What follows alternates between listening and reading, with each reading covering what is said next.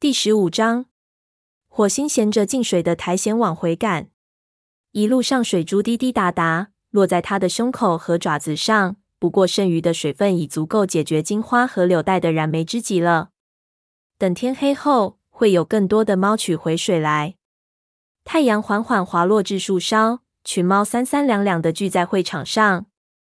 大伙儿吃过晚饭后，依照惯例相互间边舔书边聊天。看到火星回来了，大家纷纷向他打招呼。此时，奔风、鼠毛和刺爪正要外出执行夜班巡逻。火星冲他们点了点头。文脸正领着老年猫在巢穴外集合，准备出去取水。从他们身边经过时，火星听见小耳说：“我们在路上一定要竖起耳朵，睁大眼睛。你看见我耳朵上的裂口了吗？那时我还是一名学徒呢。”一只猫头鹰不知从什么地方突然就猛扑下来，不过它在我的爪下也没有讨了好去。听到大伙儿的谈话，火星的心情逐渐放松下来。正如炭毛所承诺的，那两只影族猫已经走了，而他也见到了灰条。火星钻进育婴室，把苔藓放在金花和柳带中间。柳带说：“谢谢你，火星。”看着这两只母猫开始舔吸苔藓上的水分，火星说：“晚饭后会有更多的水。”他尽力不去看虎掌的儿子从黑暗处投来的那双饥渴的目光。此时，金花正用鼻子将苔藓中的水分压出来，没注意到它的异常。火星解释说：“等太阳落山，两脚兽们离开丛林后，文脸便立即带领老年猫去取水。”金花舔了舔嘴唇说。恐怕天黑以后，他们还要再待一会儿才离开。火星开玩笑说：“我想小耳正巴不得出点儿事呢。他正在讲那个他在太阳石附近被猫头鹰偷袭的故事。可怜的斑尾倒很紧张。”柳带说：“来点儿刺激对他有好处。我真希望自己能和他们一起去，让猫头鹰吃点儿苦头。对我来说，不过是活动活动筋骨罢了。”火星惊讶地问。你想念武士生活了吗？柳带舒舒服服的躺在育婴室里，还有茁壮成长的孩子们依偎在身边。火星想不到他竟会怀念过去的生活。柳带生气的问：“你不喜欢武士生活吗？”火星结结巴巴的说：“哦，喜欢。可你有孩子啊。”这时，一只玳瑁色和白色相间的母崽从柳带的腹部滑落，柳带扭头将它捡起，放在两只前爪中间。在他的小脑瓜上重重舔了一下。他说：“哦，是的，我有孩子了。不过我仍怀念在丛林中奔行、捕猎，还有巡逻边界的日子。”他又舔了一下幼崽，继续说：“我很想带着这三个孩子去森林里逛逛。”火星说：“他们看上去一定能成为优秀的武士。”火星想起云沼第一次进入丛林，就捉回来了一只水老鼠。而且那时森林里还铺盖着厚厚的积雪呢。如今那些都已成为苦涩的回忆。他眨了眨眼睛，向母猫们低头行了个礼，转身离开的时候，偷偷瞥了眼虎掌的儿子。他忍不住猜想虎掌的儿子将来会成哪一类的武士。他小声说了句再见，就钻出了育婴室。附近的猎物堆上传来阵阵香味。但在吃晚饭前，他还得去办一件事。他穿过会场，向黄牙的巫医巢穴走去。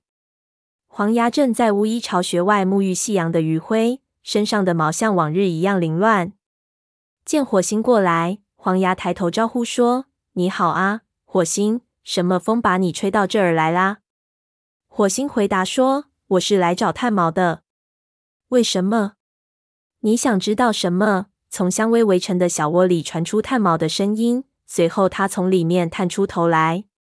黄牙半开玩笑的责怪道：“你就这样同副组长说话吗？”探毛从窝里爬出来，不客气地说：“谁叫他打搅我睡觉呢？这几天他似乎诚心不让我安生。”黄牙眯缝起眼睛对火星说：“你们两个有什么事瞒着我吗？”探毛开玩笑说：“你在质问你的副组长吗？”黄牙被逗乐了，说：“我知道你们两个肯定有鬼，不过我可没兴趣知道。我所知道的就是我的徒弟看起来又回到他从前的老样子了。”这很好。如果他整天一副愁眉苦脸、笨头笨脑的样子，那就成废物了。银溪死之前，炭毛和黄牙就是这样嘴上互不相让。如今火星看着他们斗嘴，心里感到十分欣慰。他来是告诉炭毛那两只影族猫离去的事的，但他又不想当着黄牙的面讲。黄牙意味深长地看了火星一眼，说：“真奇怪，我突然想去猎物堆再拿些老鼠回来吃。”火星感激地冲他眨了眨眼睛。黄牙一边向香薇通道走去，一边回头说：“炭毛，你想要点儿什么吗？”炭毛摇了摇头。黄牙说：“好吧，那我一会儿再回来。”也许两会儿吧。等黄牙离去，火星静静地说：“我去查看了一下，那两只影族猫已经走了。”炭毛回答说：“我说过他们会走的。”火星说：“但他们是在两天前才走的。”炭毛说：“过早上路对他们没有任何好处，我必须赶在他们离开前确保教会他们如何配置药物。”炭毛的倔强令火星十分不快。不过他不想和他争吵。他知道，在炭毛的心里，照顾那两只病猫并没有错，而且他自己也隐隐觉得这个显值的冒。炭毛的语气柔和了下来，说：“我确实让他们离开了。”火星温和地说：“我相信你，确保他们离去是我的责任，而不是你的。”炭毛好奇的看着他，问：“你怎么知道他们什么时候离开的？”是灰条告诉我的。你和灰条说话了？他还好吗？火星乐呵呵地说：“他很好。现在他游起泳来就像一条鱼。”炭毛说：“你在开玩笑？这太出乎我的意料了。”火星说：“我也没想到。”突然，他的肚子饿得咕咕作响，令他感到十分尴尬。炭毛命令说：“快去吃饭，你得抓紧时间。”不然，黄牙能把整个猎物堆吞进肚里。火星弯下脖子，在炭毛的耳朵上舔了一下，说：“再见。”在黄牙风卷残云般的洗礼下，猎物堆里仅剩下一只松鼠和一只鸽子了。火星选了鸽子，他向四周瞅瞅，想找个吃饭的地方，正好遇上沙蜂的目光。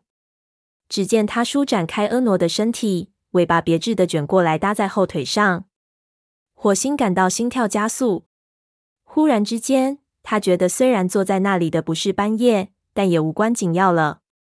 他眼睛看着沙峰，嘴下挂着鸽子，心里想着炭毛说的话：抛开昨天，活在今天。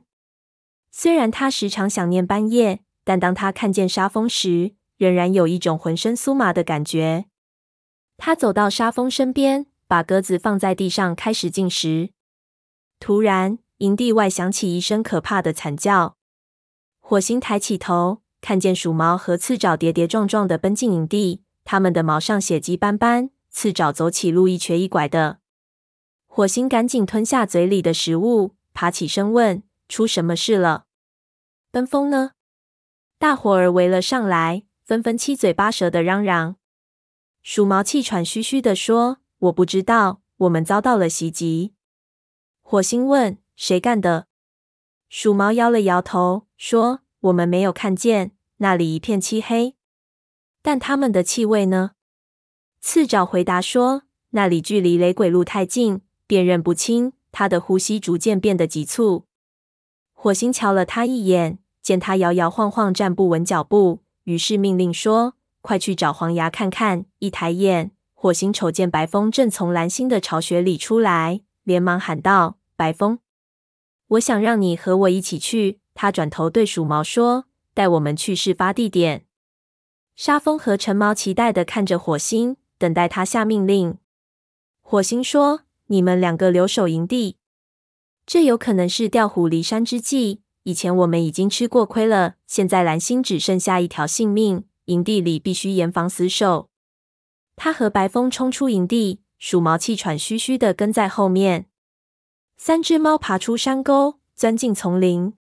火星看见鼠毛跟在后面，非常吃力，于是放慢脚步，催促说：“尽量快一点儿！”他知道鼠毛在战斗之后定然浑身是伤，但他们必须找到奔风。他有一种可怕的感觉，就是这次袭击一定和影族有关。小云和白猴最近一直在雷族的领地里，难道他们真的在设计害雷族吗？他下意识地向雷鬼路奔去。鼠毛喊道：“走错了，是这边才对。”他加快速度，超过火星，向四棵树方向奔去。火星和白风紧跟在后。火星越走越觉得他以前走过这条路。当初蓝星命令小云和白猴离开时，他们走的就是这条路。难道影族是从雷鬼路下面的那条石头隧道里穿越过来偷袭的？鼠毛跑到两株高耸的白蜡树下，停住脚步。远处的雷鬼路传来嗡嗡的轰鸣声，那股油味也飘到灌木丛里来。火星往前方望去，看见奔风躺在地上。一动不动，一只黑白相间的公猫正低着头查看奔风的身体。火星吃了一惊，认出那只公猫就是白猴。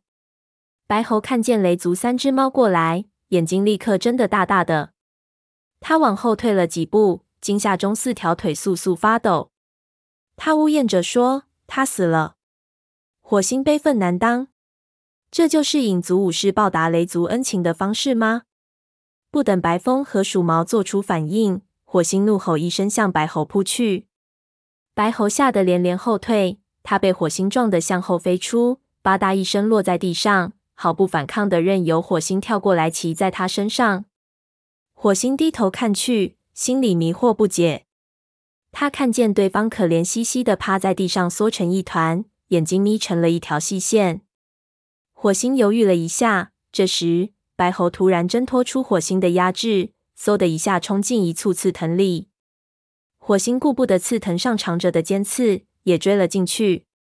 白猴一定是朝那个石头隧洞方向去的。